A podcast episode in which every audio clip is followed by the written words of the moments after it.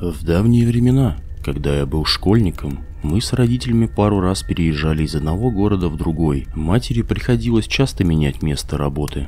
А главным виновником переездов был отец с его работой. На момент происходящего Заранее запланированный переезд должен был произойти через пару месяцев. В это время я не совсем успешно заканчивал девятый класс. На этом месте мы пробыли суммарно около четырех лет. Проживали на шестом этаже девятиэтажного панельного дома. Все бы ничего. Но этажом выше над нами жила старая бабка. На первый взгляд можно было подумать, что она на всю голову ненормальная. Летом у меня в комнате было часто открытое окно, и благодаря этому мы всей семьей часто слышали, как она разговаривала прямо в открытую форточку из своей комнаты. Все это начиналось спонтанно и также неожиданно заканчивалось. Причем могла заговорить у себя в квартире даже посреди ночи, как назло всем, делая это гораздо громче, чем днем. Какого-то особого распорядка у нее не было. Вольная птица, одним словом. Говорила же она о непонятных вещах, часто невнятно пытаясь донести до кого-то или чего-то свою мысль. С улицы все это выглядело нелепо, а прохожие часто бросали на нее взгляды. Местные, напротив, не обращали на все это внимания. Видимо, это дело привычки. Пару раз я просыпался посреди ночи. Настолько громко она разговаривала. Признаться честно, было очень страшно, потому что часто меняла она интонацию и складывалось ощущение, что говорят разные люди. Однажды в один воскресный день, когда никого не было дома, я, как всегда, убивал свободное время перед компьютером. Сижу, о чем-то на момент задумался, как вдруг слышу, что-то во входную дверь шкрябает.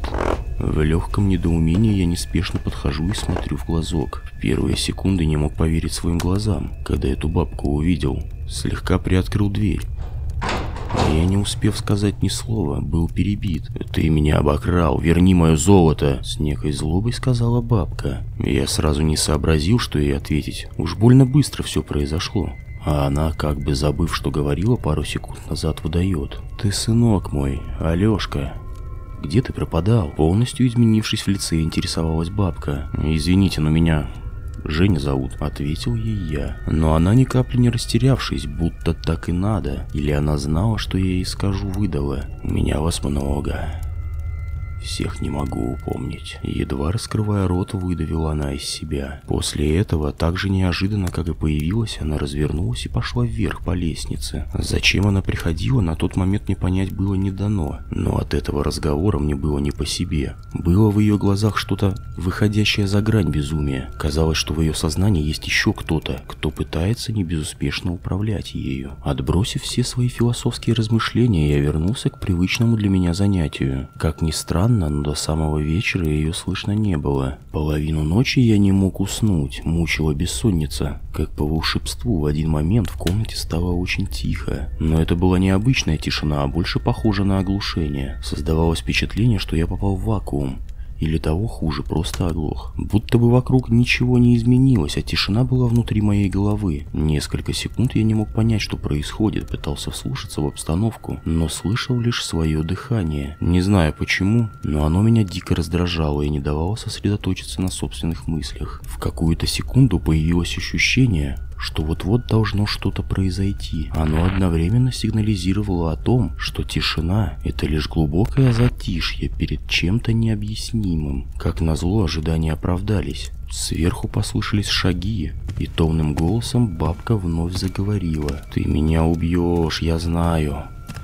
«Оставь меня в покое, надоело», — говорила она с нарастающей интонацией. После этих слов, практически сразу же, Полностью изменив интонацию и тон голоса, она сказала, «Что же ты, родная, ведешь себя погано совсем?»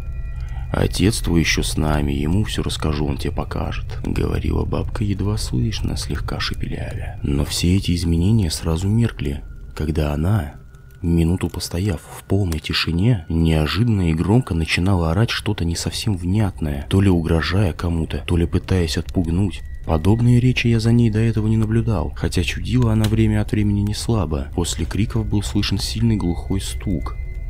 По ощущениям похож на падение чего-то очень тяжелого. Это было последнее, что происходило за ночь.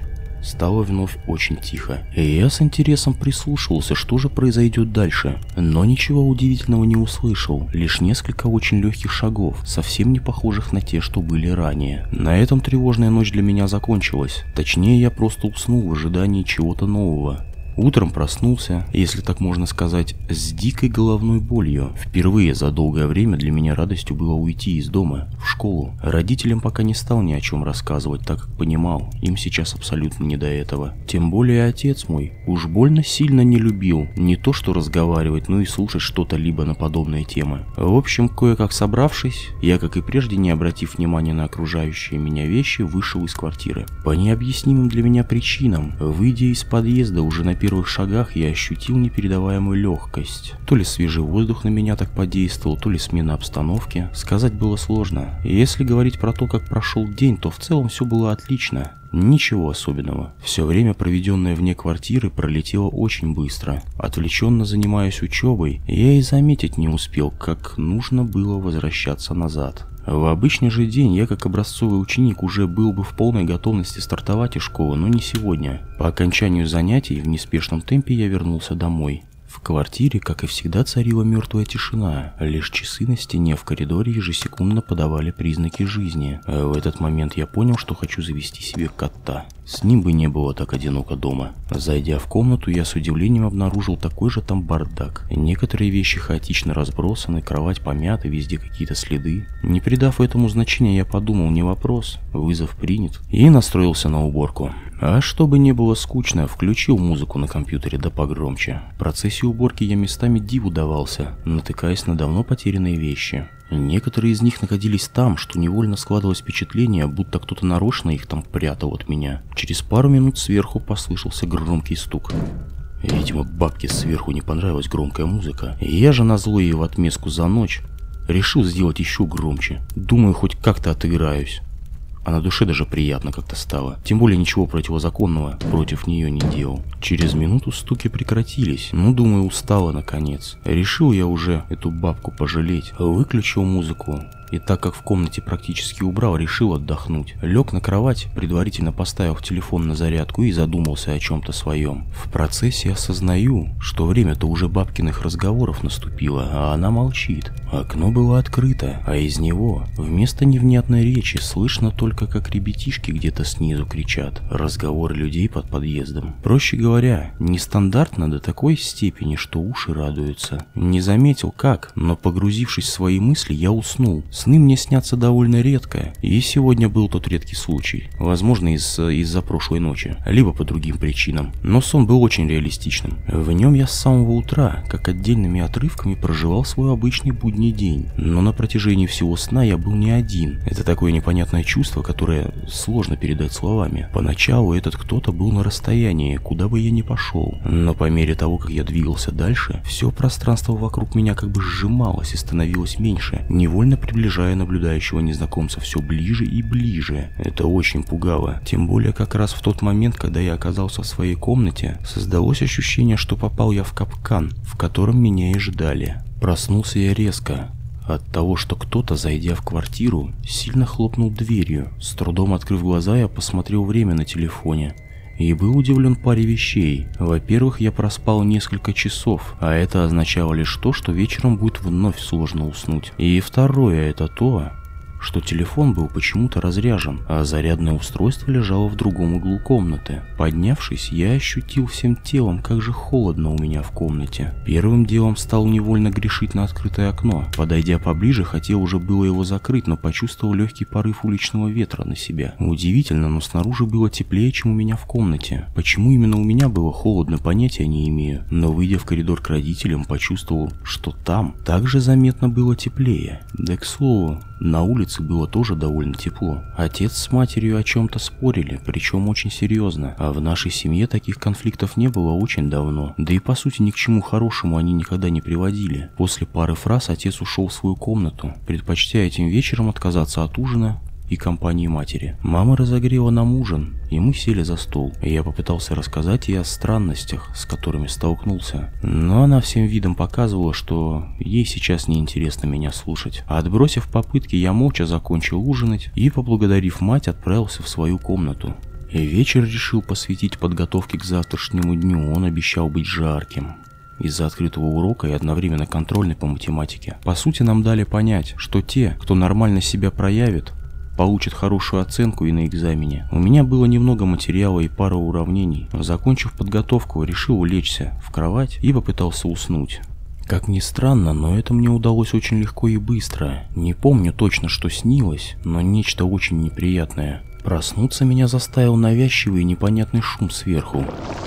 С огромным трудом открыв глаза, ощутил неприятное чувство озноба во всем теле. Проведя рукой по лбу, я почувствовал, что он весь мокрый. Сразу подумал, что из-за кошмара во сне я весь покрылся холодным потом. Но как только глаза привыкли к темноте, с удивлением для самого себя увидел мокрое пятно прямо у себя над кроватью. Вот же старая ведьма, затопить нас решила, подумал я. Быстро поднявшись с кровати, я со стойким ощущением ломоты и слабости в теле прямиком отправился к включателю. Включив свет, не теряя ни секунды, сфокусировал внимание на то мокрое место на потолке. На мое удивление, там ничего не было. Первые секунды не мог поверить своим глазам. Я твердо верил в то, что буквально только что видел это проклятое пятно на потолке. Постояв немного в шокированном состоянии, я взял себя в руки и, не выключая свет в комнате, лег в кровать, укутавшись одеялом. Первое время мои глаза и мысли были прикованы к потолку. Стоило отвлечь внимание от него, как в эту секунду сверху у бабки в комнате начался очередной монолог. «Оставь меня, подонок! Ты меня убил, провались ты!» Говорила она неестественным, злым и хриплым голосом. Послушав то, что она там говорила, честно говоря, стало вообще не по себе. Хотел разбудить родителей и рассказать им, что происходит. Но реально оценив ситуацию, был уверен, что они мне не поверят, что стоит только то, что отец на это скажет. Проводя время в нерешительном ожидании чего-то нового, я вновь погрузился погрузился в сон. Следующий момент, который я помню, это громкая и раздражительная мелодия будильника на телефоне.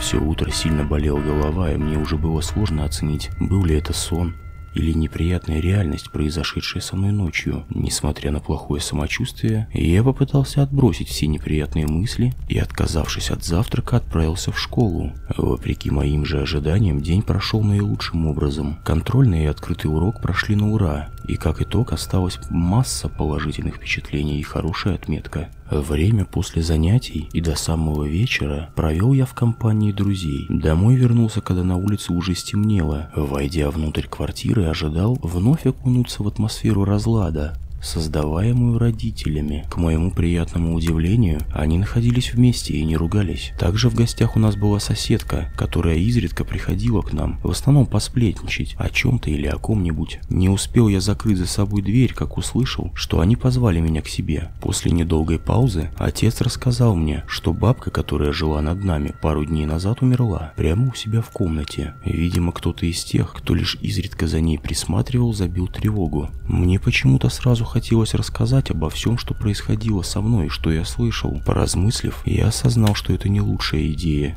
и не стал этого делать.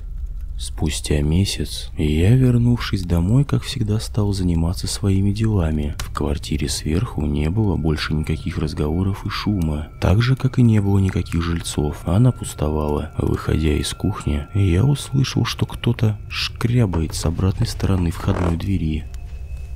Испытав легкий испуг, я уверенным шагом подошел к двери и взглянул в глазок. В нем, с ужасом для себя, я увидел ту самую бабку, которая в мгновение ока будто испарилась, поднимаясь вверх по лестнице. Такого страха я до этого и, скорее всего, после никогда не испытывал. Меня стало бросать в жар после того, как спустя минуту я стал слышать шаги в квартире сверху.